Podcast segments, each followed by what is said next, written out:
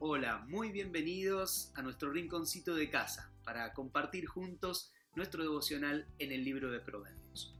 Hoy vamos a ver Proverbios capítulo 22, desde el versículo 1 al versículo 6. Acompáñame en incorporar algunos principios de relaciones públicas que nos van a ayudar. Dice la palabra, vale más la buena fama que las muchas riquezas, y más que oro y plata, la buena reputación. El rico y el pobre tienen esto en común. A ambos los ha creado el Señor. El prudente ve el peligro y lo evita. El inexperto sigue adelante y sufre las consecuencias. Recompensa de la humildad y del temor del Señor son las riquezas, la honra y la vida. Espinas y trampas hay en la senda de los impíos, pero el que cuida su vida se aleja de ellas. Instruye al niño en el camino correcto y aún en su vejez no lo abandonará. Hermosos principios. ¿Sabes? Lo superficial no es lo importante, sino lo que realmente le da valor a tu vida. Eso sí es lo importante. En la profesión de relaciones públicas, un tema a tratar y trabajar en el aspecto comunicacional es la imagen. La imagen que puede ser la imagen corporativa o la imagen institucional de alguna organización, pero muchas veces también se trabaja sobre la imagen de una persona. De hecho, en el ámbito político muchos trabajan sobre sus imágenes. En el ámbito empresarial también se trabaja sobre la imagen de cualquier empresario, de alguna persona. Pero, ¿cuál es el desafío? Trabajar concretamente entre la imagen ideal que uno quiere comunicar y la imagen real, la que le llega al público, la que le llega a las personas que están observando la imagen que uno quiere transmitir, que una empresa te quiere dar o que tu propia vida quiere transmitir. Así que por eso lo superficial no es lo importante, sino aquello que da valor a tu vida.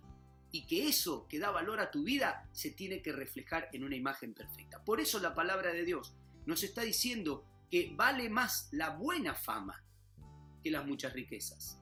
Y vale más que el oro y la plata la buena reputación porque la buena reputación y la buena fama se logran porque hay algo dentro tuyo que en tu accionar, en tu caminar, en tu vida realmente va a transmitir que hay una esencia buena.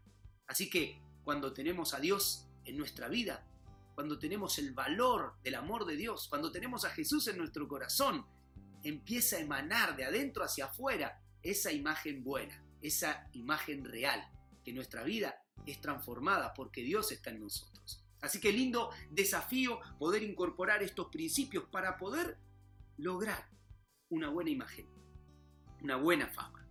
El rico y el pobre tienen esto en común, ambos lo ha creado el Señor. Hay muchas personas que piensan que la riqueza y todo lo que tienen le puede hacer generar una buena imagen, pero a ambos el Señor los hizo, al rico y al pobre. Por eso Él ve tu esencia, no lo que eh, tenés. ¿Está bien? Em, mira qué lindo, porque estos principios dicen que el prudente ve el peligro y lo evita, y el inexperto sigue adelante y sufre las consecuencias. La palabra de Dios siempre nos va a ayudar a poder incorporar prudencia, a poder tener un buen espíritu adentro. Pero mira vos, dice que la recompensa de la humildad y del temor al Señor, fíjate vos esto, ¿cuál es la recompensa de tener humildad y temor al Señor? Riqueza, honra y vida. ¡Wow! Lindo principio. Para poder decir, Señor, dame más humildad. Quiero temer a Dios. Tengo respeto por Dios. Eso garantiza estas tres consecuencias. Riqueza, honra y vida. Cuidado, eh, el cuidado que tenemos que tener en nuestra vida tiene que ver por esto, porque muchas veces hay espinas y trampas, pero ¿dónde se ve esto? Es en la senda de los impíos hay muchas complicaciones y vemos que una vez y otra vez y otra vez. Ahora, el que quiere librarse de esto, dice la palabra de Dios que hay que cuidar nuestra vida, hay que cuidar nuestra esencia. Y me gusta cómo termina este proverbio, porque, bueno, cómo termina esta, este, esta fracción, porque nos recomienda que hay que instruir al niño en su camino, porque cuando en su vejez, cuando llega viejo, no lo va a abandonar. ¿Sabes cómo interpreto esto? Que una instrucción temprana nos da una solución en la plenitud de nuestra vida.